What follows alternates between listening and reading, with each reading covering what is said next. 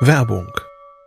Was nervt extrem? Richtig, wenn Webseiten lange laden. Deswegen machst du deine Seiten schnell, indem du an den Web Vitals schraubst. Dabei schwer zu optimieren? Die Time to First Byte. Das hat Mitwald jetzt geändert. Im Managed Cloud Hosting des Agenturhosters bekommst du eine genaue Analyse deiner Time to First Byte. Du siehst erstmals, über welche Hebel du die KPI verbessern kannst. Teste jetzt 30 Tage kostenlos. Alle Infos unter www.mitwald.de/heise. you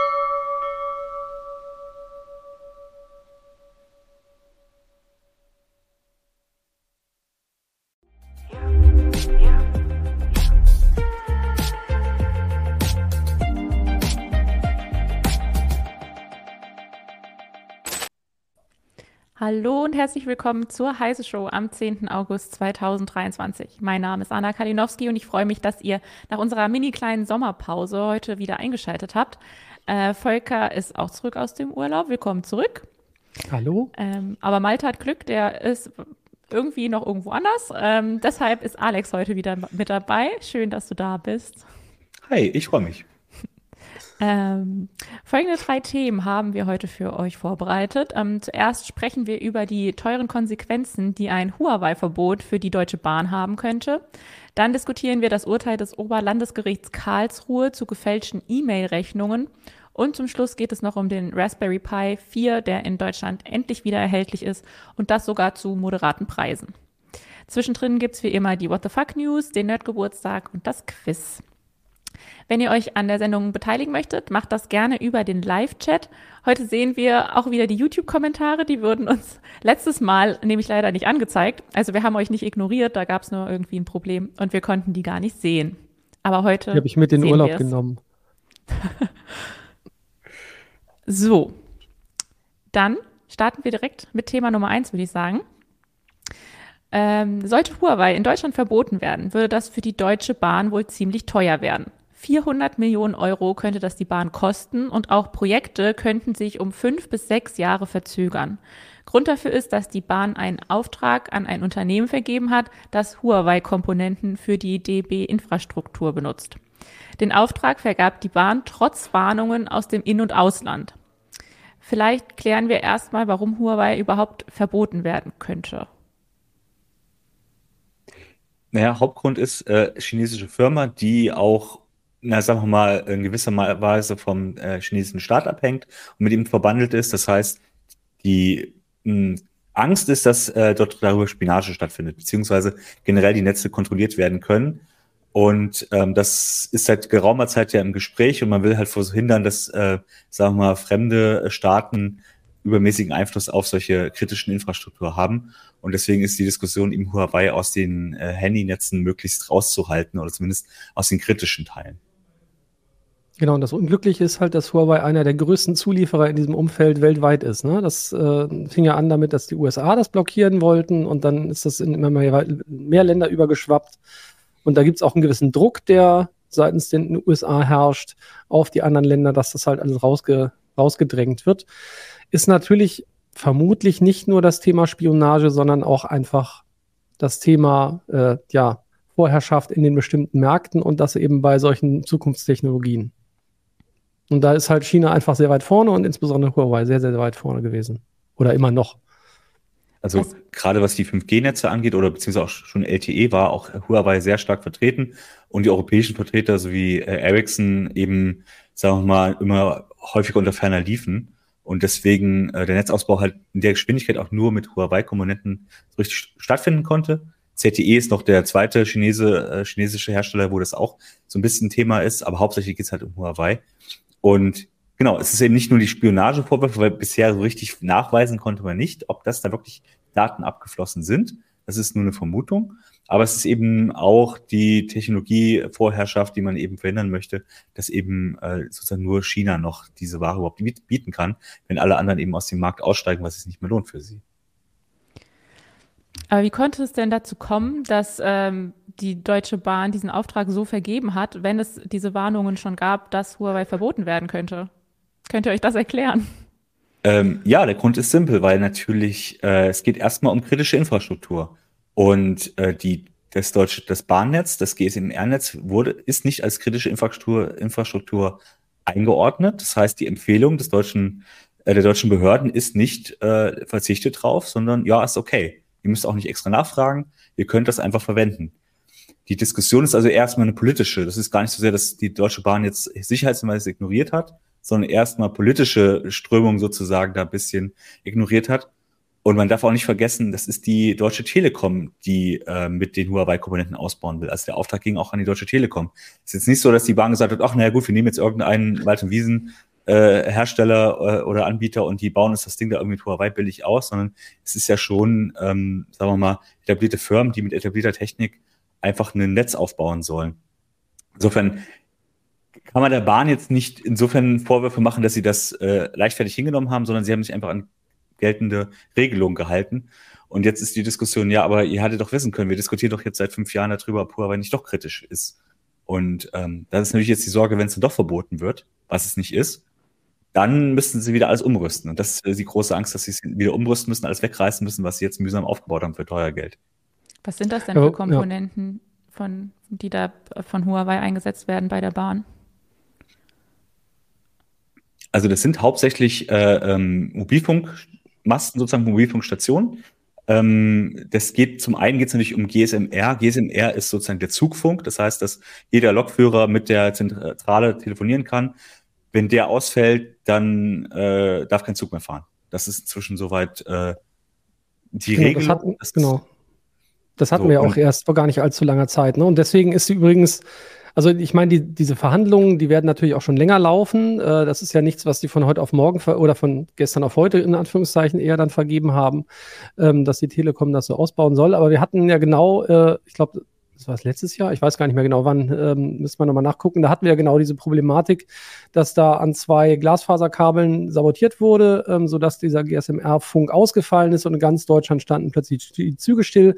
Und dann kam witzigerweise auch erst, oder was heißt erst, wieder einmal, würde ich eher sagen, die Diskussion auf, ist die Bahn nicht eine kritische Infrastruktur? Und natürlich ist es eine kritische Verkehrsinfrastruktur, mal mindestens, was man da hat. Und insofern ist es schon trotzdem auch ein bisschen blauäugig zu sagen, oder man, man kann sich das raus rausfinden, sagen, ja, hm, ist ja nicht ganz klar und natürlich will man nicht vorauseilenden äh, Gehorsam walten lassen. Nichtsdestotrotz hätte man ahnen können, dass es nicht die beste Idee ist, mit Huawei-Komponenten das auszubauen, aber wahrscheinlich die kostengünstigste, die schnellste und wahrscheinlich die, ja, ich sag mal, auch für die Telekom und Bahn dann effektivste. Und jetzt stehen sie halt so ein bisschen auf dem Schlauch, ne? Oder was heißt auf dem Schlauch? Jetzt geraten sie halt in die Kritik. Und es wäre halt super teuer, wenn es dann abgerissen werden muss. Was könnte das noch bedeuten? Also außer dass es teuer wird für die Bahn, was könnte das noch für Konsequenzen haben? Ja, das ist eine sehr gute Frage. Also entweder ist es, ähm, also gehen wir davon aus, dass es wirklich ein Szenario gibt, wo, ähm, sagen wir, politische äh, Sachen reinspielen, dass zum Beispiel China ähm, äh, versucht, also wirklich einen, irgendeine Art von Angriff sozusagen führt und diese Netze zum Beispiel abschaltet aus der Ferne, wenn das überhaupt ginge. Das ist, wie gesagt, alles Spekulation. Das wäre natürlich ein Fakt, wo man sagen müsste, oh, das könnte ein Problem werden, aber das ist natürlich reine Spekulation und es gibt im Moment keinen Anlass, das zu glauben. Und das andere ist eben, ja, tausch halt alles aus, finde einen anderen Lieferanten, baue das ganze Netz auf einer anderen Technologie auf. Ähm, das ist natürlich, wie gesagt, die fünf bis sechs Jahre, wie Sie jetzt mit rechnen, wenn Sie das alles ersetzen würden. Ähm, ja, das ist ein Problem, weil Sie müssen Zugfunk ausbauen, Sie müssen die flächendeckende Versorgung auch ausbauen. Und ich glaube, es geht, wenn ich mich nicht alles täusche, geht es auch nicht nur rein um den Zugfunk, es geht natürlich auch um generell die Mobilfunkversorgung in den Zügen, ja, die Sie auch natürlich ausbauen wollen. Und da geht es natürlich genauso um dieselben Komponenten. Und äh, das ist natürlich ein Problem, weil du die Serviceverbesserung, die du ja versprochen hast, äh, der nicht kommen können, wenn du äh, die entsprechenden Stationen in den Zügen und außerhalb nicht hast. Genau, also für GSMR braucht man natürlich kein 5G. Das ist so. Ne? GSMR ist halt schon ein, ein sehr, sehr alter äh, Standard, den man da drin halt nutzt. Ähm, aber es geht natürlich darum, wenn man eine äh, Verkehrswende schaffen will, wenn die Leute immer mehr in den Bahnen unterwegs sein sollen, wie immer das zu schaffen sein soll, wenn man sich die aktuellen, den desolaten Zustand anguckt. Ähm, aber ähm, wenn, dann möchten die Leute da auch äh, eben richtig arbeiten können und brauchen halt eben die Möglichkeit, tatsächlich dann auch wirklich richtig im Internet unterwegs zu sein. Also es geht halt vor allem ja auch dann noch da, darum, dass die Passagiere sozusagen auch noch das bekommen, was sie eigentlich haben wollen. Ja, und wenn die Bahn das nicht ausbaut und nicht kostengünstig ausbaut, dann ahnt man wieder, wo das Ganze landet. Also erstens gehen die Leute nicht in Zug und arbeiten da. Die Verkehrswende klappt auf der einen Seite nicht, auf der anderen Seite äh, hat man die Herausforderung, dass die Leute weiter rum, hin rummaulen, beziehungsweise das Ganze vielleicht auf der anderen Seite auch viel teurer wird, wenn man es mit einem anderen äh, Anbieter machen muss.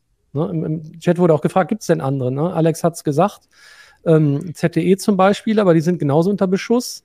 Und bei den Europäern mit, mit Ericsson bin ich, bin ich halt nicht sicher, ob die das preislich halt mitgehen können überhaupt. Und dann wäre es halt noch teurer. Und das landet dann auch wieder irgendwann, spätestens bei uns, auf den Bahnticketkosten. Also ich glaube, im 5G-Bereich ist es halt wirklich die Konkurrenz äh, äh, sehr gering. Also wie gesagt, äh, Ericsson kann auf jeden Fall liefern, aber natürlich, wenn alle mit Ericsson ausbauen wollen und wenn Huawei generell aus den europäischen Netzen und weltweit rausgedrängt wird, dann musst du natürlich erstmal gucken, dass überhaupt jemand liefern kann. Die Mengen, die du brauchst, um das schnell zu ersetzen. Und wie gesagt, preislich wird das so oder so nicht günstiger, wenn du nur noch einen oder zwei Anbieter hast, statt eben drei oder vier. Das ist automatisch so. Sollen wir mal in die Kommentare schauen, was die Leute hier von der ganzen Sache halten? Ähm, Surfex sagt hier gerade schon mal, ein, er sagt selbst ein bissiger Kommentar, wenn bei der Deutschen Bahn der ein oder andere weitere Service nicht und nie funktionieren wird, das fällt bei deren desolaten Zustand doch gar nicht mehr auf. Wenn die Züge gar glaub, nicht mehr fahren, ja, merkt man es dann doch noch. Also. Oder sehr, sehr langsam fahren dann. Manchmal fährt sie.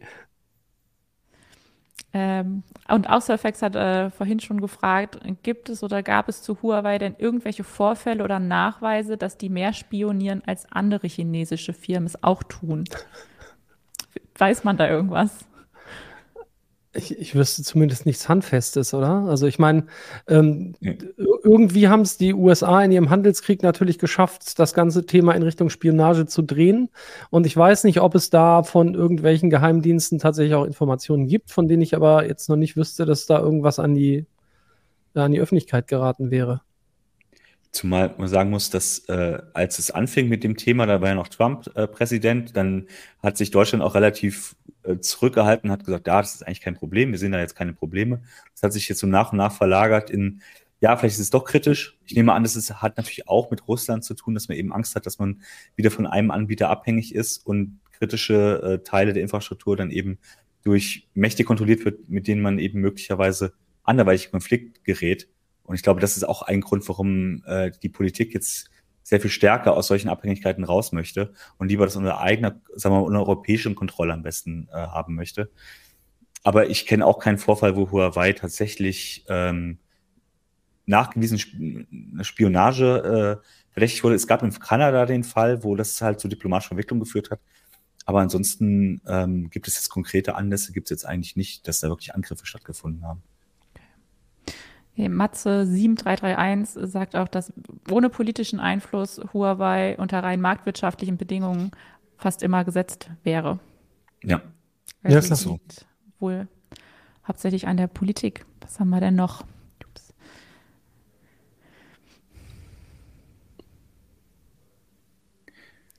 Ja, hier wird auch äh, in den Kommentaren gesagt, dass es an China, also dass China das Problem ist. Also die Politik in China und nicht nur, wie man die hier sieht, sondern dass China und, schuld ist. Und dass es auch keinen Nachweis gibt, ob ähm, äh, der chinesische Staat halt Zugriff auf Huawei äh, direkt hat. Und da ist es immer noch, es gibt halt keine Garantie, dass äh, sich die Firma sozusagen unabhängig vom, vom äh, chinesischen Staat agieren kann. Und ob die nicht eben doch äh, äh Schnittstellen haben, wo eben der, wo eben der chinesische Geheimdienst oder so einfach auf bestimmte Sachen zugreifen kann. Und darum geht es eben, dass es eben keinen Huawei sagt, soweit ich weiß, zwar, ja, nee, gibt es nicht, äh, können wir auch äh, euch beweisen, dass es nicht so ist, aber der Verdacht ist eben, es könnte eben trotzdem sein, weil natürlich chinesische Konzerne eben immer eine gewisse Staatsnähe äh, automatisch haben. Und ähm, da ist eben die Frage, wie weit kannst du das überhaupt feststellen, dass es eben keine Hintertür gibt?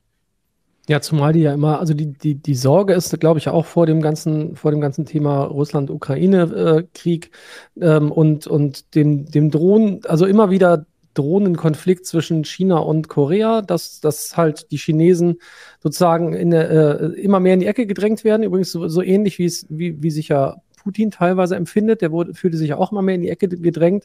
Dadurch kann natürlich so eine Übersprungshandlung passieren, dass sie dann irgendwann sagen, okay, ähm, Huawei ist zwar jetzt, die können ja, die können ja noch so versuchen, sich zu rechtfertigen. Haben sie auch versucht, gab Kampagnen und so weiter, ähm, dass, dass da alles in Ordnung ist. Aber wenn der Staat dann irgendwann sagt, okay, hier, ihr seid auf chinesischem Boden, ihr seid eine Firma von uns, ihr werdet jetzt in dem Moment verstaatlicht und wir haben komplett Zugriff auf alles, was ihr getan habt, dann ist es halt das Problem. Und im Prinzip hatten wir es hier gerade im, im, Forum so ein bisschen. Ähm, SE515 heißt er, ne, sagt jemand, dürfte dann aber auch nicht aus IT aus den USA verwenden. Dann, da muss man auch davon ausgehen, dass die NSA hinten dran hängt, weil jedes US-Unternehmen es ja schon quasi per Brief und Siegel hat. Sobald es, egal wo es ansässig ist, auch in Europa, ähm, Dinge anbietet, hatten wir ja schon ein paar Mal als Thema. Ähm, durch den Cloud Act haben die immer Zugriff. Das ist sogar quasi gesetzlich geregelt, dass es einen Zugriff geben kann durch die Geheimdienste.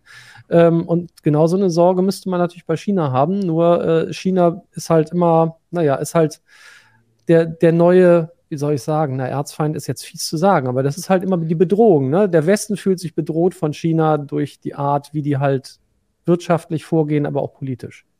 Und ich glaube, das ist ein, einer der Haupthintergründe für das Ganze. Und dann ist halt doof, wenn die Bahn natürlich jetzt ausgerechnet an Huawei so einen Auftrag, also nicht die, die Bahn, Telekom, wie auch immer, äh, einen Auftrag an Huawei vergibt. Hier in den Kommentaren gibt es auch ein paar Leute, die sagen, dass Huawei tolle Produkte macht und äh, dass, dass da politische Dinge einfach außen vor gelassen werden sollten. Und der Markt das regeln soll. Ja, ja. Ist, ich sag mal so, ich habe die Ansicht auch vor, vor ein paar Jahren auch noch auch äh, äh, so gehabt, das ist auch meine Ansicht, weil ich denke, das sind gute Produkte und die haben auch wirklich innovative Sachen gemacht, äh, machen sie auch immer noch. Ähm, es ist eben die Sache, wie, wie weit vertraust du sozusagen, dass die Marktwirtschaft das, oder sag mal, die marktwirtschaftlichen Interessen das regeln, dass eben Huawei eben keine, ähm, also kommt es sozusagen im Hintergrund nicht doch zu Konflikten, die dann irgendwann uns auf die Füße fallen. Ähm, grundsätzlich würde ich sagen, immer ja pro für Innovation und die Leute sollen doch erstmal das kaufen, worauf sie Lust haben. Ähm, aber klar, ähm, je kritischer die Weltlage ist, desto mehr achtest du auf solche Dinge, die möglicherweise problematisch sein können. Und natürlich kann man auch sagen, ja, amerikanische Produkte kannst du auch nicht vertrauen oder amerikanischen, ähm, das ist so. Da, da, das ist eine Entscheidung, die man dann auch für sich dann wahrscheinlich treffen muss. Aber durch die Sanktionen, die die USA gerade eben immer noch sehr stark äh, gegen Huawei auch führen, hast du sowieso keine Wahl in dem Sinne, weil natürlich ein Huawei-Smartphone ohne Android ist eben zumindest in Europa nicht viel wert. Ne? Das ist einfach so. Das ist halt schade, weil an sich die Produkte selber natürlich gut waren und auch meistens auch gut sind. Für wie wahrscheinlich haltet. Genau. Sorry. Nee, alles gut. Äh, ich wollte fragen, für wie wahrscheinlich ihr das denn überhaupt haltet, dass Huawei verboten wird und die Bahn dann wirklich dieses Problem bekommt? Reden wir da jetzt nur rein theoretisch oder haltet ihr das für sehr wahrscheinlich? Persönlich halte ich es nicht für. Ja, okay, lass mal. Äh, lass mal nee, nee, alles, Entschuldigung, irgendwie habe ich heute ein Talent.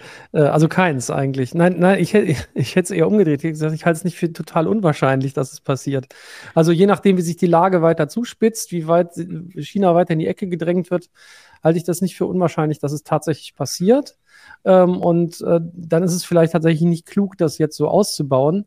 Aber dadurch, wenn man das jetzt nicht tut, und äh, das, das kam auch eben, ich kann es jetzt nicht mehr sehen, wo es äh, in den Kommentaren stand, weil es gerade rausgescrollt ist, da ist es halt so, ähm, dass das dadurch eher noch verschärft wird. Wenn Deutschland jetzt Huawei komplett verbietet, kann es auch wieder zu einem Handelskrieg zwischen Deutschland und China kommen. Und Deutschland exportiert halt viel nach China nach wie vor.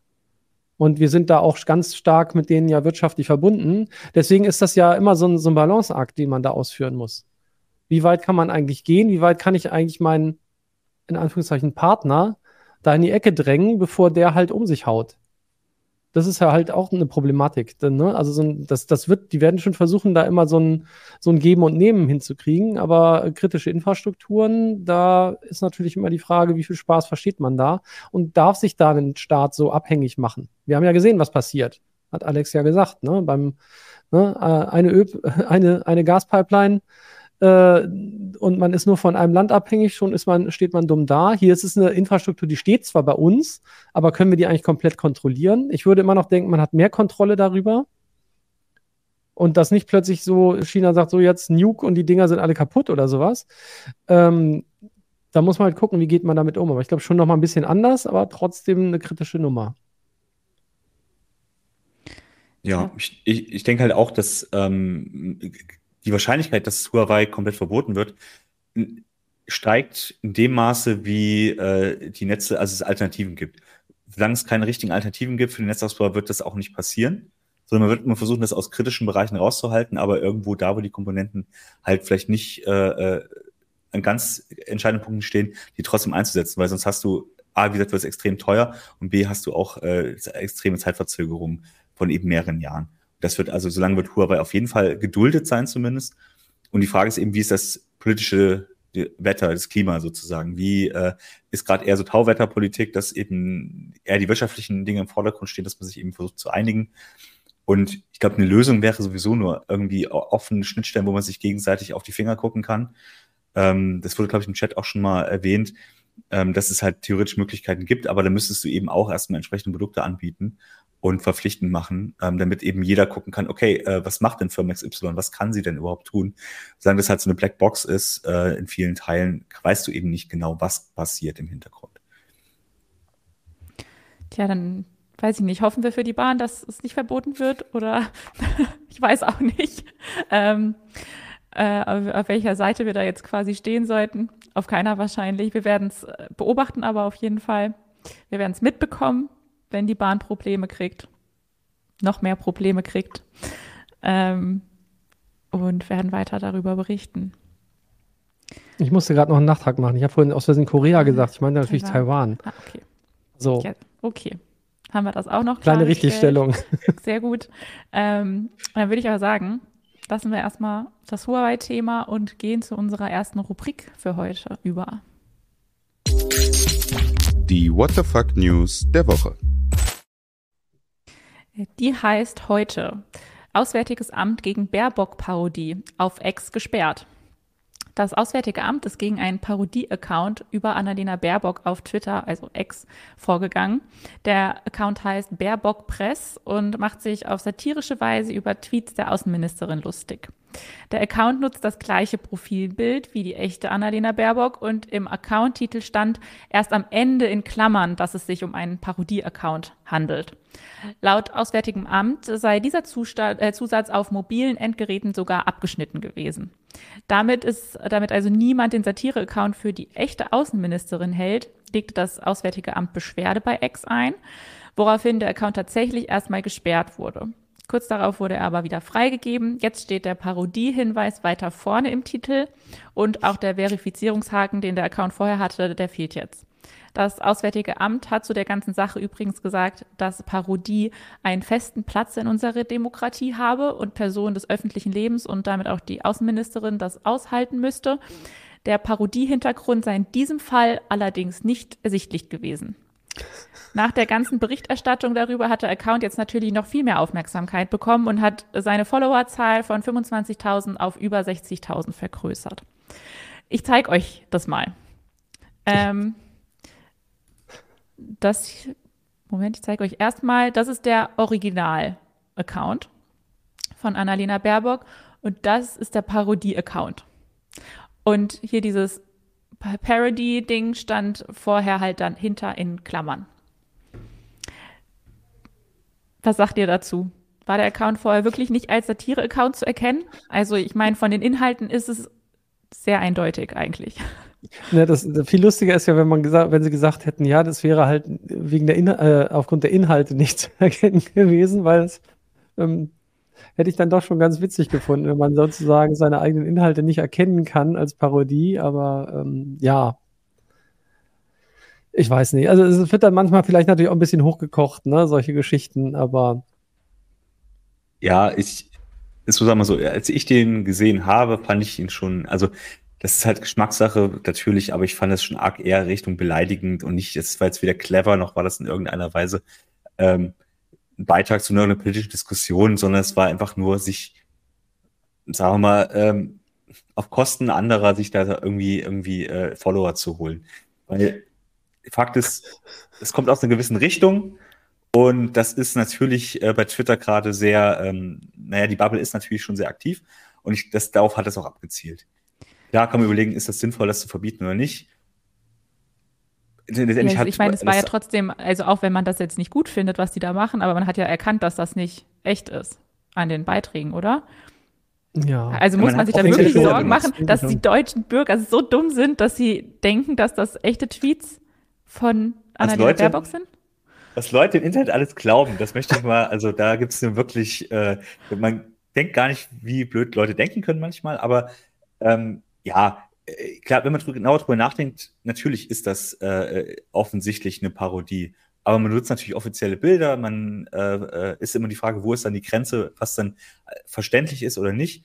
Letztendlich geht es ja auch, deswegen hat der, äh, die Beschwerde ja auch Erfolg gehabt, dass man sagt, okay, das muss schon klar gekennzeichnet sein. Genauso wie du musst natürlich in, in, einem, in einem, sagen wir mal, in einem gewissen Umfeld keine Satire kennzeichnen, sondern es kann sich im Zweifel ist das halt selber offensichtlich. Aber gerade im Internet ist, funktioniert nun mal Satire nicht und Parodie und dass das, dass das von vielen erkannt wird. Deswegen ist es schon gut, dass das irgendwie gekennzeichnet ist. Ähm, ob man das dann lustig findet oder nicht, das ist ja dann steht auf ganz anderem Blatt. Letztendlich ist es die einzige Forderung, okay, macht es klar, dass es äh, nicht kein offizieller Account ist. Und das haben sie gemacht. Vor allem, man muss überlegen, das ist, der Name ist auch Baerbock Press. Das ist natürlich schon ja. Twitter-Handle oder X-Handle, wie man es jetzt wahrscheinlich sagt, ähm, der irreführend ist. Der ist bewusst irreführend. Vor allem ja, die ganze neue, die ganze neue äh, Häkchen-Sache bei Twitter ist halt auch ein mhm. Problem natürlich. Ne? Die hatten so. den Haken. Dieser, dieser Parodie-Account hatte den, den Verifizierungshaken. Ah, wahrscheinlich haben die jetzt, haben die ihn immer noch, aber haben ihn jetzt versteckt. Das ist noch eine neue Funktion, dass man seinen eigenen, eigenen äh, Verifizierungshaken verstecken kann. Oder dass man bezahlt dafür. Ja. Naja, es, es wurde eine Regelung auf jeden Fall gefunden. Der Account wurde damit natürlich sehr bekannt gemacht. Ähm, ja, da weiß ich jetzt ja. nicht, ob das Auswärtige Amt damit das erreicht hat, was es wollte. Es macht, glaube ich, letztendlich keinen Unterschied. Also ähm, zu schauen, zu schauen, dass eben nicht alles da Wildwuchs ist, ist schon ganz gut. Letztendlich hat man sich an die Twitter-Regeln äh, dann orientiert. Wenn das entsprechend geregelt wurde, finde ich es okay.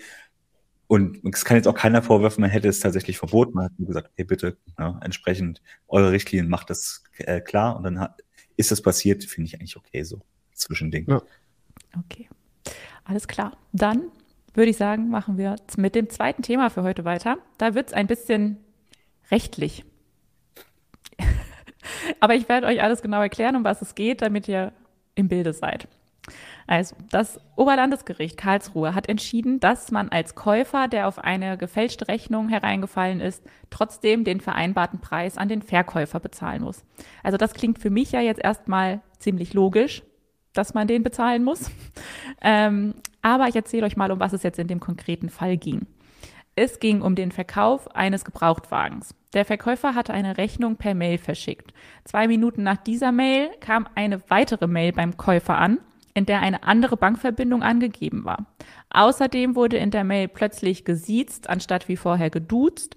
Und am Ende stand wohl auch ein unverständlicher Satz mit drin, der auf eine ganz andere Ware bezogen war. Trotzdem hat der Käufer das Geld an dieses Bankkonto geschickt, das natürlich Betrügern gehörte. Daraufhin hat der Verkäufer den Käufer verklagt, weil er ja sein Geld für das Auto nicht erhalten hat, weil das ging ja an die Betrüger das Geld. Ähm, das zuständige Landgericht gab tatsächlich dem Käufer erstmal recht, weil der Verkäufer nicht genug für die Datensicherheit getan hätte.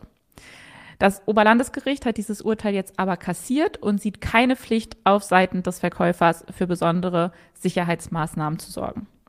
Ich hoffe, ihr habt den Fall verstanden. Ich höre nur Käufer und Verkäufer. Ja, sorry, das ist nicht so einfach gewesen, das, das irgendwie übersichtlich hinzukriegen. Ja.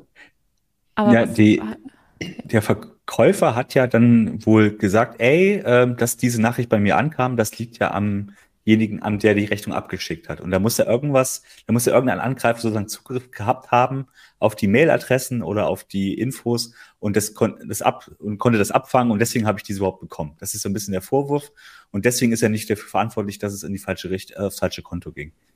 Ähm, und das konnte er aber ja, soweit ich das jetzt äh, gesehen habe, auch aber nicht nachweisen. Es ist überhaupt nicht klar, wo möglicherweise eine Lücke bestand, wo diese Mail abgefangen wurde. Wurde sie überhaupt abgefangen? War es nicht purer Zufall? Man weiß es nicht genau. Also das heißt, es gibt einfach keinen klaren Nachweis, wer jetzt wo äh, seine Sicherheit sozusagen vernachlässigt hat. Und natürlich ist es auch in der Pflicht des äh, ähm, Empfängers zu gucken, ey, ist das plausibel. Das ist nun mal auch ein Rechtsgeschäft. Das ist, also man hat ja natürlich schon äh, mit Leuten zu tun, der, die damit gewisse Beträgen handeln. Die sollten also entsprechend auch äh, geschäftlich äh, ähm, erfahren sein und denken, gucken, okay, kann das sein? Warum ist, kommt da eine zweite Mail? Warum ist das Konto anders? Warum ist die Ansprache anders und so weiter? Und das hat er nicht gemacht. Insofern ist es natürlich auch ein Teil seiner Verpflichtung, okay, äh, du hast einfach nicht selber die Kontrolle gemacht, äh, nicht richtig kontrolliert und bist jetzt auf deinen Kosten sitzen geblieben. Ne? Also das ist so ein bisschen, glaube ich, das Konfliktfeld. Und ähm, die, das Oberlandesgericht hat halt eben verneint, dass es eine Pflicht gibt für den Ver, äh, Verkäufer, ähm, da mehr Sicherheitsmaßnahmen als normal einfach, okay, die Mail, ich schicke die Mail los und gut ist. Lang, da ging es auch darum, wurde vielleicht das Passwort irgendwo, lag das Passwort irgendwo rum, dass es irgendwie abgefangen wurde oder äh, wurde es oft genug gewechselt und so weiter. Und das sind alles so Sachen, die eben, es gibt keinen klaren Nachweis, dass das dazu geführt, dass diese Mail überhaupt äh, abgeschickt wurde. Und deswegen, ähm, ja, gibt's, kann das Gericht wahrscheinlich nicht anders entscheiden, äh, als eben zu sagen, okay, gut, deine eigene Schuld, du hast nicht genau gelesen. Aber sollte es da, also sollte es da vielleicht irgendwie Sicherheitsvorschriften geben, also gesetzliche, die irgendwie für die digitale Rechnungs- und Zahlungsverkehr irgendwie gelten? Also könnte man sowas damit dann rechtssicher machen, wenn es Vorschriften gäbe? Ja, es gibt viele Möglichkeiten. Du kannst zum Beispiel sagen, okay, äh, das ist nur, die Rechnung ist nur gültig mit einer Unterschrift, mit einer digitalen Unterschrift. Da brauchst du die entsprechende Infrastruktur, du musst dir eine digitale Unterschrift besorgen, du musst halt eine Kontrolle äh, entsprechend auf der anderen Seite haben, aber dann ist zum Beispiel klar, okay, dieses Dokument kommt von dem und dieses, die Unterschrift selber ist jetzt schwerer natürlich zu fälschen, digitale Unterschrift. Ähm, da musst du aber entsprechend auch technisch versiert sein. Und zwar nicht nur Empfänger, also, also muss ja wohl der Empfänger als auch der Versender sozusagen entsprechend technisch auch in der Lage sein, es überhaupt abzuschicken. Und am Ende kann ich überall als wenn ich jetzt auf der Straße irgendwo was kaufe und sage, ja, okay, ich vertraue dir mal, das ist immer noch ein gültiges Rechtsgeschäft. Also es ist jetzt nicht so, außer er hat dich halt wirklich bewusst getäuscht. Wenn du ihm nachweisen kannst, er hat dich wirklich getäuscht, okay. Aber ansonsten, wenn, wenn du sagst, ja, okay, hm, ich habe jetzt nicht genau geguckt, äh, ob ich dem Richtigen das Geld gebe und so weiter, er hat dein eigenes Pech. Ähm, das ist dann auch die Verantwortung denn desjenigen, der ihn bezahlt. Und ich glaube, da wird es auch erstmal keine ähm, sinnvollen äh, Re Regelungen geben, ähm, weil du weißt ja gar nicht, wo das, wo die Mail abgefangen ist. Wenn jetzt es nur auf Transportweg passiert ist, okay, dann ist vielleicht der Mailanbieter dafür verantwortlich. Wenn es bei dem äh, Verkäufer im Autohaus so war, dass da irgendwie jeder Azubi Zugriff hatte und dann vielleicht der sich gedacht hat, haha, denn das nutze ich mal aus, klar. Aber dagegen gibt es ja eine Regelung, nur das ist natürlich, ähm, das musst du entsprechend auch erstmal nachweisen. Ne? Werbung. Was nervt extrem? Richtig, wenn Webseiten lange laden. Deswegen machst du deine Seiten schnell, indem du an den Web Vitals schraubst. Dabei schwer zu optimieren? Die Time to First Byte. Das hat Mitwald jetzt geändert. Im Managed Cloud Hosting des Agenturhosters bekommst du eine genaue Analyse deiner Time to First Byte. Du siehst erstmals, über welche Hebel du die KPI verbessern kannst. Teste jetzt 30 Tage kostenlos. Alle Infos unter www.mitwald.de/heise.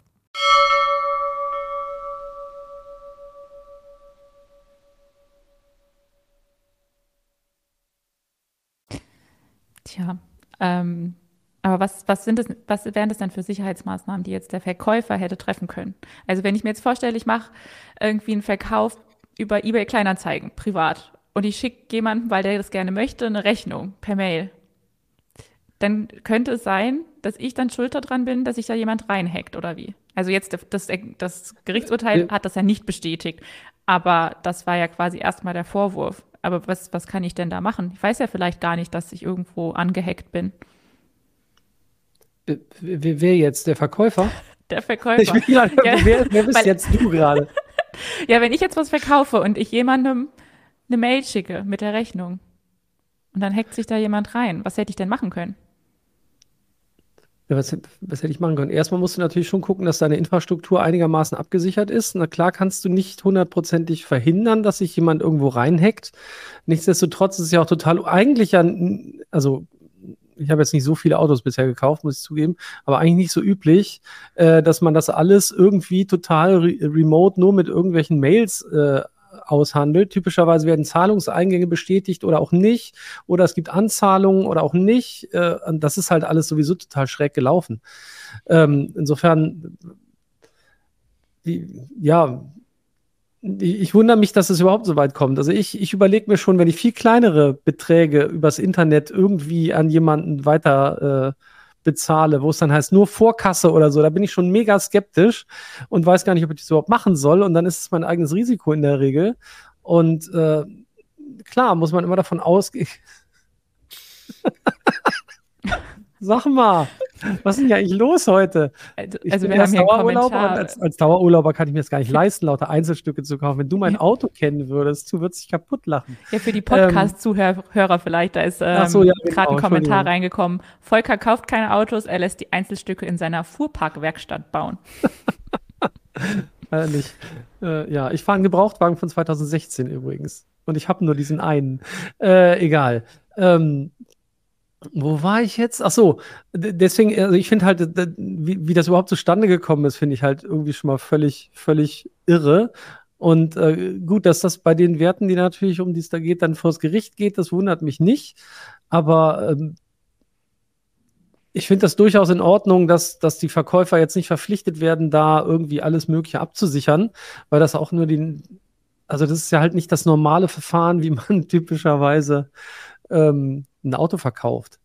Und es ist auch ein sehr guter Hinweis noch im Chat. Das waren ja jetzt keine Privatleute. Und das war jetzt auch nicht ein äh, Geschäft ja. und ein Privatmann, sondern es waren zwei Geschäftsleute, die eigentlich wissen sollten, was sie tun. Und daher setzt der Gesetzgeber voraus, dass die auch wissen, was sie tun und hingucken. Und ansonsten ist es ihr eigenes Risiko, wenn sie so handeln. Und wenn sie auf Sicherungsmaßnahmen verzichten, ja gut, dann ist es so. Der, der, Verkäufer, der Käufer hätte ja auch sagen können, hier bitte, ich möchte das nur auf die und Art und Weise, weil dann bin ich mir sicher, dass es funktioniert.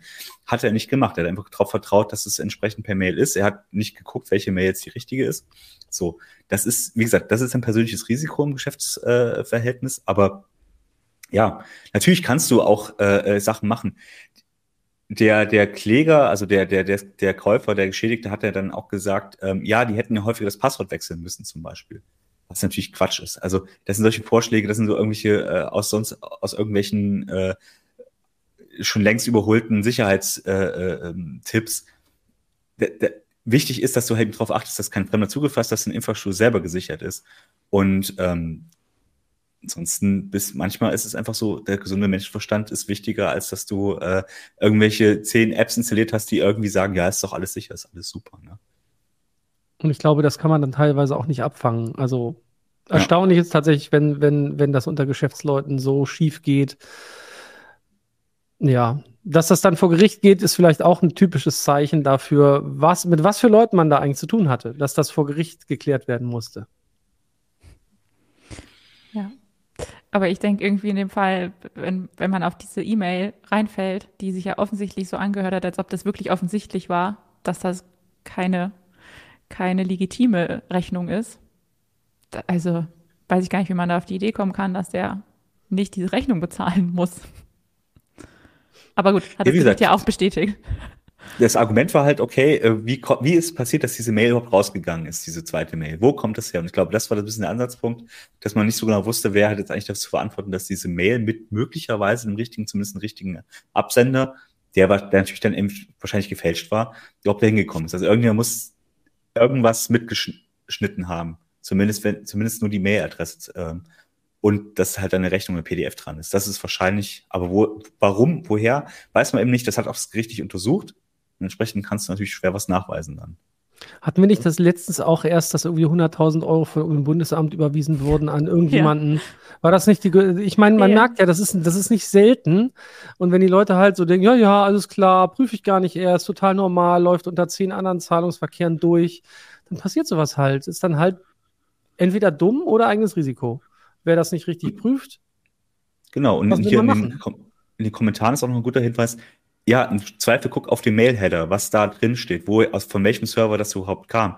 Wenn da schon irgendwelche komischen Sachen drin stehen, dann solltest du vielleicht überlegen, hm, da kann doch, möglicherweise frage ich beim Verkäufer nochmal nach, ob das so stimmen kann, ne? Wenigstens das. Also, es gibt schon Möglichkeiten. Du musst natürlich ein bisschen technisch versiert sein. Wenn du aber natürlich Geschäfte per Mail machst, dann solltest du halt auch wissen, wo die Risiken liegen, ne? Ja, das Ganze wäre vielleicht auch zu verhindern gewesen, wenn die, die haben sich ja geduzt, die schienen sich ja irgendwie zu kennen. Der hätte ja auch noch einfach eine schnelle Mail zurückschreiben können, fragen können, was, warum kommt da jetzt noch eine zweite Rechnung mit einem anderen Bankkonto? Dann ja. wäre gar nichts passiert. Naja, vielleicht muss man die Leute irgendwie in, in Internetsicherheitsdingen noch ein bisschen schulen.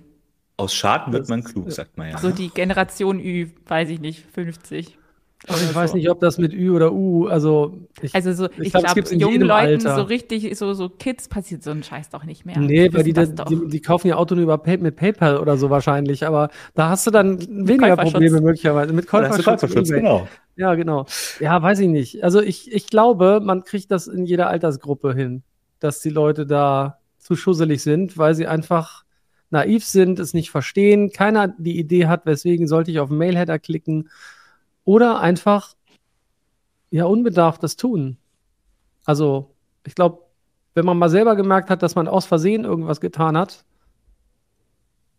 dann muss man vorsichtig sein. Ich glaube, es passiert in alten Alters. Ja, äh, du hast das recht, es wird wahrscheinlich eher bei den alten Leuten passieren, weil die noch viel weniger mit zu tun haben. Aber ich glaube, das passiert trotzdem auch jungen Leuten mitunter sowas. Mag sein. Anna, ist dir das noch nie passiert? Hast du noch nie versehentlich ein Auto gekauft und falsche Adresse? ich habe noch, nie- ich hab noch nie ein Auto gekauft, also Ah, auch nicht ach so, okay. Nicht, dass du Ich beim ersten Autokauf auf die Nase fällst. Aber ich bin mal fast auf eine Fake-Fahrradseite reingefallen. Ich habe ein E-Bike Ja, gesucht und die gab es nicht mehr in den Läden, also war ich online auf der Suche und da war ein ganz tolles Angebot. Da habe ich aber zum Glück rechtzeitig gemerkt, dass das nicht echt war. Na, siehst du. Ich habe mich aber kurz Genau. gefreut, muss ich zugeben. Es war mir nicht sofort klar. Und die werden immer besser, Ja. diese, diese Fake-Angebote. Egal. Naja. Okay, also das Gericht hat auf jeden Fall festgestellt, quasi, dass der, was für, für die Dummheit, für die eigene Dummheit bestraft wird. So, ähm, jetzt kommen wir zum Nerdgeburtstag mit jemandem, dem das, glaube ich, nicht passieren würde, sowas. Der Nerdgeburtstag der Woche. Heute ist der Nerdgeburtstag. Äh, Steve Wozniak, äh, US-amerikanischer Computeringenieur und Mitgründer von Apple. Der wird, nicht heute, morgen wird er 73. Er lebt. Freut Ja, ihr super. euch? Ich, ja, Wir ich freue mich total. Mal- Ich wollte. Wir hatten letztes Mal schon jemanden, der noch gelebt hat. Und es war sogar eine Frau. Und auch diese Woche noch lebt, ja, hoffe ich. Ja, also ich habe nichts anderes gehört. Okay, sehr gut. Ja, So, ich erzähle euch noch ein bisschen was zum, zum lieben Steve. Da habe ich natürlich auch ein paar Bilder für euch mit dabei, zeige ich euch nebenher. So, Steve Wozniak wurde in Kalifornien geboren und beschäftigte sich schon als Kind mit Elektrotechnik und Technologie im Allgemeinen. Als Zehnjähriger baute er zum Beispiel eine eigene Amateurfunkstation, die, äh, für die er sogar eine Amateurfunklizenz erhielt. Mit 13 begann er dann mit der Entwicklung von Computern. Ein paar Jahre spä später lernte er dann Steve Jobs kennen, der sich ebenfalls für Elektrotechnik interessierte. Da habe ich, hab ich natürlich auch ein Bild für euch. Ähm, die beiden wurden dann gute Freunde. Äh, Wozniak studierte dann aber erstmal in Berkeley und arbeitete nach seinem Abschluss bei HP, wo er Taschenrechner entwickelte. Nebenher entwickelte er aber weiter Computer und Videospiele. Deshalb meldete sich auch Steve Jobs bei ihm, als er für seinen damaligen Arbeitgeber Atari ein Videospiel entwickeln sollte. Wozniak sollte da nämlich helfen, das Spiel innerhalb von vier Tagen fertigzustellen. Also entwickelte Wozniak innerhalb kürzester Zeit das Spiel Breakout. Steve Jobs reichte das aber natürlich bei seinem Arbeitgeber ein und erhielt dafür 5000 Dollar. Äh, er sagte Wozniak dann, dass er nur 700 bekommen hat und gab ihm 350 davon ab. Äh, 1975 ging Wozniak dann zum ersten Mal zu einem Treffen des Homebrew Computer Clubs. Dort trafen sich Freizeit Freizeitingenieure, die Computertechnik für jedermann zugänglich machen wollten. Schon in der Nacht nach dem ersten Treffen hatte Wozniak einen Heimcomputer auf Papier entwickelt, den er dann auch baute. Dieser Computer war der damaligen Konkurrenz vor allem aufgrund der komfortablen Bedienung überlegen. Wozniak steuerte den Computer nämlich per Schreibmaschinentastatur. Das war damals tatsächlich noch was ganz Neues. So entstand dann auch der Apple I. Kurz darauf gründeten Wozniak und Jobs die Apple Computer Company. Dort war Wozniak für die Forschung und Entwicklung von Hard- und Software zuständig. Da haben wir die beiden auch nochmal, wie sie sich freuen. ja. Schön, wie die sich immer freuen. Ja, Und ne? auch immer schön, dass Wozniak immer arbeitet und Steve Jobs. Ja, Steve Jobs guckt nur. ja. Ich glaube, so war hat- das auch immer. Ja. Ähm, 1981 stürzte Wozniak dann mit einem kleinen Flugzeug ab, das er selbst gesteuert hat. Das hat ihn ziemlich aus der Bahn geworfen, obwohl er das so körperlich ganz gut überstanden hat. Äh, er schrieb, schrieb sich daraufhin dann nochmal an der Uni ein und wollte auch nur noch als einfacher Ingenieur bei Apple arbeiten. 1985 zog er sich dann teilweise ganz von Apple zurück und widmete sich danach vor allem kleineren Firmen und begann zu unterrichten. Ein aktuelleres Bild habe ich noch. Ich finde, er sieht zufrieden irgendwie aus. Und er hat eine Apple Watch. Ja, er ist auch, ja, ich habe gelesen, dass er auch immer noch offiziell Apple-Mitarbeiter ist und auch noch ein Gehalt bekommt, aber er hat halt keine, keine großartige Funktion mehr dort.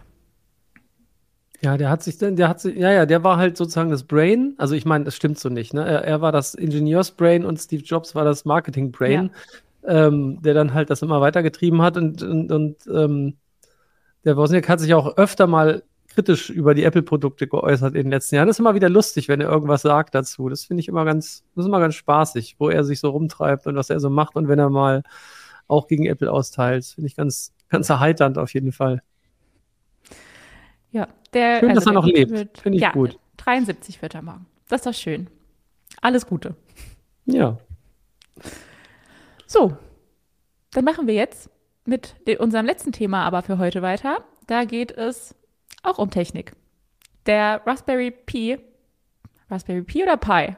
Wie heißt Pi. er eigentlich? Pi. Pi. 4 war in Deutschland äh, zwei Jahre lang kaum verfügbar und wenn dann nur enorm überteuert. Jetzt ist er endlich wieder zu normalen Preisen erhältlich, allerdings nur in den 1, 2 und 4 Gigabyte Varianten. Freut ihr euch persönlich darüber? Also seid ihr Raspberry-Fans oder habt ihr darauf gewartet? Ich muss zugeben, ich, äh, zugeben mir ist ein bisschen äh, verloren gegangen. Also ich habe den Raspberry 1, 2 und 3 äh, tatsächlich. Den Vierer habe ich bisher halt nicht gekauft, weil er war überteuert oder war kaum zu, äh, zu bekommen. Ähm, Alex hat einen. Das ist Vierer, ne? Ja, genau. Da ist er. Ah. Da ist also er. er liegt auf dem Schreibtisch rum. Äh, und hast du, ihn schon, hast du ihn schon vor den Engpässen gekauft oder währenddessen? Natürlich. Oder? Das ist der von ganz am Anfang, als es noch keine Probleme gab. Also von daher, wir waren schon mal gut versorgt, bevor das äh, die Pandemie äh, alles kaputt gemacht hat. Aber ähm, ja, es ist aber immer für ganz viele Bastelprojekte halt einfach das, das Ding, wo du, äh, den du haben willst und den du, der ist dadurch, dass er relativ leistungsfähig ist, äh, für ganz viele Sachen äh, äh geeignet. Und deswegen, klar, ist auch ein riesen Nachfrage da gewesen, weil für jedes Bastelprojekt und gerade als die Pandemie natürlich so richtig losging äh, und du zu Hause geblieben bist, äh, hast du natürlich auch Bastelprojekte gesucht und da war der Raspberry natürlich immer so das Go-To, äh, wo du auf jeden Fall, ähm, da wusste jeder, was er damit anfangen kann. Ne? Ich überlege gerade, ich bin mir gar nicht mehr sicher. Ich glaube, das ist ja schon zwei Jahre her, ne? Ich glaube, ja. ich habe doch einen Raspberry 4. Sehr ich bin mir ziemlich sicher, ja, ja. Wir, äh, du hast auch einen Raspberry 4, zumindest im Büro gehabt, das bin ich mir ziemlich sicher. Ja, ne? Ich glaube, doch, doch, ich glaube, ich habe einen, tatsächlich. Gott, ist das lange her, ja. Aber dann waren die plötzlich gar nicht mehr erhältlich. Und woran lag das? Äh, es lag zum ja. einen an der gesamten, an dieser, ich sag mal, am, am Chipmangel an sich. Ne? Irgendwann ging ja quasi gar nichts mehr. Und äh, dann war es auch noch, glaube ich, ein spezielles Problem, das äh, die Raspberry Foundation hatte mit, mit bestimmten Lieferkettenproblemen, die noch darüber hinausgegangen sind. Also da haben auch, also ich glaube, wenn ich das richtig gelesen habe, ist sogar Sony Fertigungspartner und es, da haben teilweise Plantinen gefehlt, da haben bestimmte Bauteile gefehlt. Es ist nicht mal mehr so, dass es nur die CPU ist, sondern da bestimmt, wenn irgendeine bestimmte Bauteile fehlen, kannst du das äh, nicht mal zusammenschrauben und dann stehst du blöd da. Und äh, man muss sich auch überlegen, das ist hier ein relativ niedrigpreisiges Produkt ähm, mhm. insgesamt. Das heißt, die Komponenten lagen in der Priorität einfach nicht ganz oben und die Hersteller haben erstmal ihre eigenen Sachen oder andere Sachen priorisiert. Und das, dann bist du halt, ähm, du kannst natürlich noch so viele Mengen bestellen wollen, aber du kriegst sie halt einfach nicht. Ne? Also ich glaube, äh, die Raspberry Foundation hätte schon gerne einfach ein paar mehr bestellt und hätte dann einfach das fertigen lassen, aber gab halt keine Kapazitäten, der wenn die Bauteile da waren. Das ist halt alles, da kam halt viel zusammen. Ähm, und dann, ich glaube, man hat jetzt auch an den Lieferketten viel optimiert, dass es eben, dass man dann eine gewisse Versorgung hingekriegt hat. Naja, und jetzt, wo die Rezession so ein bisschen äh, das Ganze dann entschärft hat, ist natürlich auch wieder mehr Kapazität einfach da, wo du sowas äh, produzieren kannst. Ich möchte noch eins auch noch sagen, das hat mich der gute Markt darauf hingewiesen. Es gibt auch die 8 GB Variante jetzt in Deutschland. Auch die ist jetzt verfügbar. Das heißt, ähm, du kannst alle Varianten des Raspberry Pi in Deutschland zum, quasi zum äh, Originalpreis kaufen. Na, also. Ein Glück. Genau. Allerdings, ich habe es auch gerade hier schon im, im Chat gelesen. Wir wollen den Raspberry Pi 5 ist das denn jetzt überhaupt, wenn es den jetzt schon eine Weile gibt und man den jetzt auch eine Weile gar nicht bekommen hat, hat man dann vielleicht nicht eher darauf gewartet, dass es, dass es nächste Modell gibt? Wartet man da schon drauf? Naja, frü früher gab es die mal alle zwei Jahre neu, glaube ich, gab es immer neues, ungefähr so gab es alle zwei Jahre neues. Dann, dann war das aber immer so, dass das Design im Wesentlichen, ich sag mal, aufgebohrt wurde, wo wir doch eben schon beim Thema Lego-Steine bohren gewesen sind im Chat. Ähm, äh, der ist immer aufgebohrt worden und irgendwann war die Architektur sozusagen an der Stelle am Ende. Und ähm, seitdem ist halt, sind die Entwicklungszyklen halt auch langsamer. Ne, der Raspberry Pi 4, da war es schon eigentlich erfreulich, dass der überhaupt in der Form kam. Wie ein Fünfer aussehen könnte, weiß ich jetzt überhaupt nicht. Und ähm, da ist ja auch so ein bisschen die Frage, also wie weit soll man den eigentlich hochzüchten? Das ist ja nur eigentlich ein Einplatinencomputer für Bastelgeschichten. Und äh, was muss man eigentlich zusätzlich machen mit dem Gerät oder was will man überhaupt damit machen? Braucht er mehr Leistungsfähigkeit? Es gibt ja ganz viele Konkurrenzmodelle, die auch äh, eine ähnliche Pin-Belegung haben und so weiter, teilweise Raspi-kompatibel sind. Ähm, die haben jetzt alle nicht so abgehoben. Deswegen bin ich jetzt so gar nicht sicher, ob das, das Ziel von dem, wie heißt er, Eden Upton, ne? das ist ja der, der, der, der Mensch, der die Raspberry Foundation erleitet, ob die so ein Interesse daran haben oder denen das so wichtig ist oder die Nachfrage so groß ist, dass es einen neuen, anderen geben soll.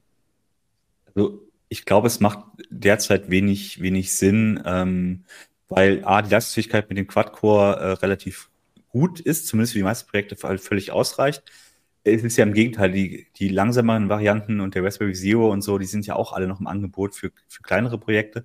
Und nach oben raus hat, kommst du dann irgendwann ja in eine Gegend, wo dann eben äh, spezielle, äh, also ein Nook oder sowas schon in, in, Frage kommt, da, wo du dann wesentlich mehr mitmachen kannst. Und das, je kleiner der Abstand wird, desto weniger Platz ist dann eben auch für so ein, für so ein Hochleistungs-Raspberry. Ähm, außer du möchtest eben die Projekte, die du eh schon hast, wie zum Beispiel irgendwie Emulatoren da drauf laufen lassen, so, die sollten dann noch irgendwie noch schneller sein. Aber da ist, glaube ich, die Zielgruppe einfach, äh, wird immer schmaler und es lohnt sich, glaube ich, nicht unbedingt dafür extra jetzt was zu entwickeln. Und ich glaube, es wurde im Chat jetzt auch schon gesagt, ähm, wenn, dann versuchst du wahrscheinlich so auf eine andere Architektur umzuschwenken. Weg von ARM, vielleicht zu Risk oder so. Ähm, äh, äh hier, wie Risk V, V, Five? Five? Naja, ja, ja. wie, äh, genau, Risk 5 ähm, zu gehen, ähm, dass du da eben andere, eine offenere Architektur hast, die vielleicht äh, für Zukunft vielleicht wichtiger wird. Aber jetzt, glaube ich, einen neuen ARM-Chip, zumal der Lieferant, was bleibt noch übrig? Also, das ist jetzt schon relativ schneller Chip. Da musst du dann irgendwann zu Qualcomm gehen oder so, da musst du ihn vielleicht auch nicht mehr, kann er nicht mehr passiv laufen und so. Jetzt haben sie halt mit, äh, ähm, glaube Marvel war es, ne, ähm, noch einen halt einen Chip-Hersteller, der jetzt auch nicht mehr groß aktiv ist in dem Markt und neue Varianten rausbringt. Also das ist eben die Frage, wie nimmt man dann als nächsten Lieferanten und wie teuer wird es dann vor allem. Ne?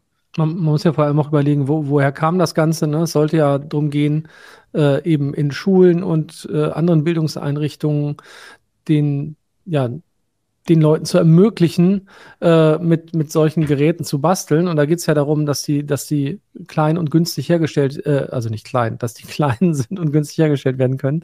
Ähm, und deswegen ist ja auch Quatsch, den irgendwie hochzuzüchten. Ich hatte hier gerade schon gelesen, ne? So hochzüchten auf äh, Intel i9-Niveau oder sowas. Das ist natürlich überhaupt nicht das, worum es geht mit dem Raspi.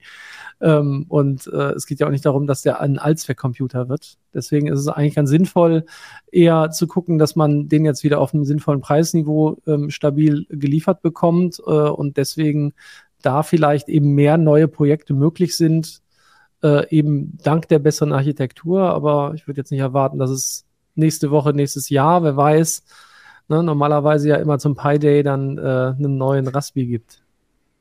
Also sie hatte in den Chats irgendwo jemand geschrieben, jetzt habe ich es verloren, dass da irgendein Interview mit, mit dem Genau, State of Trance hat geschrieben. Im Moment auch kein ja.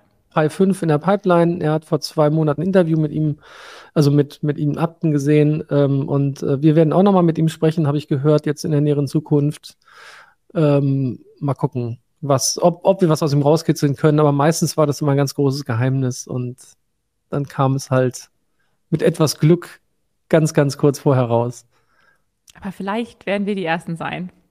Bestimmt. Wir waren wenn, immer sehr, sehr früh dann, dabei. Wenn, dann lest ihr ja. es bei uns. So ist genau. es. Genau. Alles klar. Dann hoffe ich, dass ihr jetzt bereit seid für das Quiz. Oh mein Gott. Die Quizfragen der Woche. Also Markus hat mir gesagt, das wäre heute ein bisschen schwerer. Oh weh. Und es ist auch wirklich ein, ein ganz anderes Thema als sonst. Es ist nämlich ein Quiz zu Supraleitung. Ach, Und Jemine. Grund dafür ist die Meldung, dass ein Forscherteam behauptet, die ersten Raumtemperatur-Supraleiter hergestellt zu haben. Also, dass sie ein Material hergestellt haben, das bei Zimmertemperatur elektrischen Strom ohne Verlust leitet. In der Welt der Wissenschaft ist man da zwar irgendwie ein bisschen skeptisch, ob das wirklich sein kann, aber wir haben das trotzdem mal als Anlass für ein Quiz zu diesem Thema diese Woche genommen. So, erste. Frage. Was bedeutet denn LK99, das in dem Aufsatz da stand, der weltweit Aufsehen erregte? Large Kelvin 99, Lightspeed Conductor 99, Lee Kim 1999 oder Lightspeed Conductor 99? Ah, das hatte ich schon mal. Oh no, da habe ich die falschen Antworten reingepackt. Super, ich nehme D. Was ist denn? Also Conductor würde man ja eigentlich nicht mit K schreiben im Englischen, oder? Da habt ihr wohl nur Eigentlich drei nicht, ne? Auswahlmöglichkeiten. Habe ich es euch ein bisschen einfacher Ja, gemacht? super, aber ist denn, aber ist denn bei den dreien wenigstens die richtige dabei? Ja. Ja, okay. Ich nehme B9. Ist auch schön. Ich nehme einfach C, weil ich es einfach nicht weiß. Lee Kim? Lee Kim. Also Large Kelvin, warum sollte das Large Ke- Kelvin ist ja was mit Temperatur. Äh, Und 99? Large, Large, Large Kelvin. Ich, das ist so ärgerlich. Ich habe immer nur überall LK gelesen, aber mich nicht gefragt, was das heißt. Wie dumm. Ähm, Lee Kim 99, warte, wenn da angenommen der Typ hieße so, warum äh, ist das das Experiment von Lee Kim im Keller und der ist 1999 geboren? Ergibt das irgendwie Sinn? Aber die beiden Autoren, ich, das ist ja, warte mal, was? Südkorea? sind- ich weiß gar nicht. Ja. Könnte Ja, ja, ja, das sind, Ja, ja, ja. Südkorea. Das passt schon. Beides sind typisch koreanische Namen. Komm, Alex, Genau. wir nehmen C. Da habt ihr das jetzt gerade richtig hergeleitet. LK99 steht für die Nachnamen der südkoreanischen Wissenschaftler irgendwas Lee und irgendwas Kim und die 99 steht für das Entdeckungsjahr 1999, also von diesem Material. Ja. Anscheinend haben die das schon so lange entdeckt. Die probieren schon lange rum an daran. Das ist wohl wahr. Ja, im Ja. Keller, im B- Haben Bastelkeller. uns doch super hergeleitet. Ja, Ähm, ist rein, Alex. Gut gemacht. So, nächste Frage. Mal gucken, ob ihr da auch so Oh clever Gott. hin kombiniert bekommt. Welches Material erreicht erst bei minus 273,135 Grad die Sch- Sprungtemperatur? Aluminium, Wolfram, Blei oder Technetium? Ach du Kacke, das ist ja der absolute Nullpunkt quasi. ja. Nee, null- äh, 0,005 entfernt, oder? 273,14, 15? Also ist ganz, das ist, das ist ja total sehr nah sinnlos. Nullpunkt. Also auf jeden Fall nicht, nicht, nicht besonders, nicht besonders äh, Raumtemperatur. Oh Gott. Aluminium, Wolfram, kann man das irgendwie, kann man sich das sinnvoll herleiten? Also Aluminium wüsste ich, ich weiß nicht, das kommt mir zu banal vor. Also ich würde eher sagen Wolfram, das ist so ein Material, was so super, äh, also Supraleiter eher mal be- bestehen. Also ich würde jetzt einfach mal auf B tippen. Also ich hätte jetzt gedacht, so, so, so generell Aluminium und Blei sind ja sowieso, sind sowieso nicht so ideal dafür geeignet, oder? Ja, Äh, aber Sprungtemperatur, ey, Im Physikstudium ist leider nicht Technetium ist so, ja, aber das hilft, hilft halt wenig. Ja, komm, lass uns. Wolfram ist, ist super für alles, besonders Genau. temperaturbeständig, äh, vielleicht auch besonders bei erst bei besonders niedriger Sprungtemperatur. Man weiß es nicht. Also Wolfram? Ja, ist Mhm. wahrscheinlich falsch. Naja, Nee, es ist richtig. Ah, ja, oh. Das ist ja unfassbar hier. Ich habe sogar ein, von Markus ein Bild dazu mitgeschickt bekommen, dass ich euch zeige, Oh. wie Wolfram Schön. aussieht. Eindeutig. Siehst du es? Ein Wolfram-Supraleiter. Das wäre jetzt eine fiese Frage gewesen. Was ist das? Hm, ein Stück Kohle? Hier fra Surfax fragt, gibt es Technetium? Er hätte es noch nie gehört, Doch. ich habe es auch noch nie gehört. Gibt es das? Ich hab's auch noch nie Technetium, gehört. doch, doch, Technetium gibt es schon. Aber es könnte irgendeine Legierung, irgendwas, ich weiß es nicht. Also das, das kann durchaus sein, dass es die, dass es das gibt. Okay. Aber also, wieder recht gehabt. Ja, Verdammt. schon wieder. Das ist ja der Wahnsinn. Schon je wieder. schwerer, desto besser hier. Komm, immer her damit mit den Ja Fragen. gut, dann kommt letzte Hallo? Frage. Alex, jetzt sei vorsichtig. Das ist jetzt hier die drei Punkte voll machen. Oh Gott. Welche Supraleiterart wurde erst äh, 2008 entdeckt? Eisenhaltige Hochtemperatur-Supraleiter, keramische Hochtemperatur-Supraleiter, organische Supraleiter oder metallische Supraleiter? Äh, Ich, ich schwanke zwischen B und C. ich, ich auch, also bei eisenhaltig und metallisch. Äh, hm. Nee, also Hochtemperatur super. Ich, ja, Ke- keramische ist spannend, ne? Organische Supraleiter. Organische Supraleiter? Macht das Sinn mit organischer Supraleiter? Bei der Temperatur, also egal ob Hoch- oder Niedrigtemperatur, ähm, Ich habe also keine. ich sag B.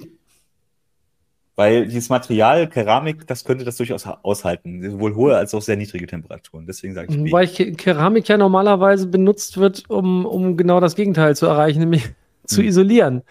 Deswegen ist es vielleicht umso spannender. Dass, Ja, Komm, lass uns B nehmen. Keramik. Ja, Ja. keine Ahnung.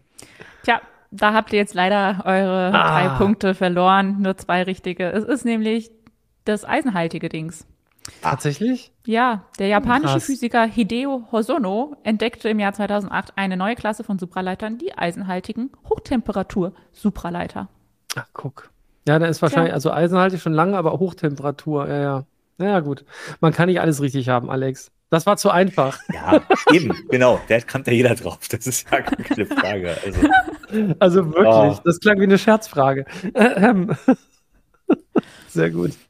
Ja, Hm. ist doch, ich meine, wenn ihr immer alles wisst, wirkt das auch irgendwann so, als ob wir hier tricksen und euch vorher schon Das die Fragen stimmt. zeigen. nein, wir wissen einfach immer alles. Das ist doch klar. Wenn man uns fragt, wissen wir alles.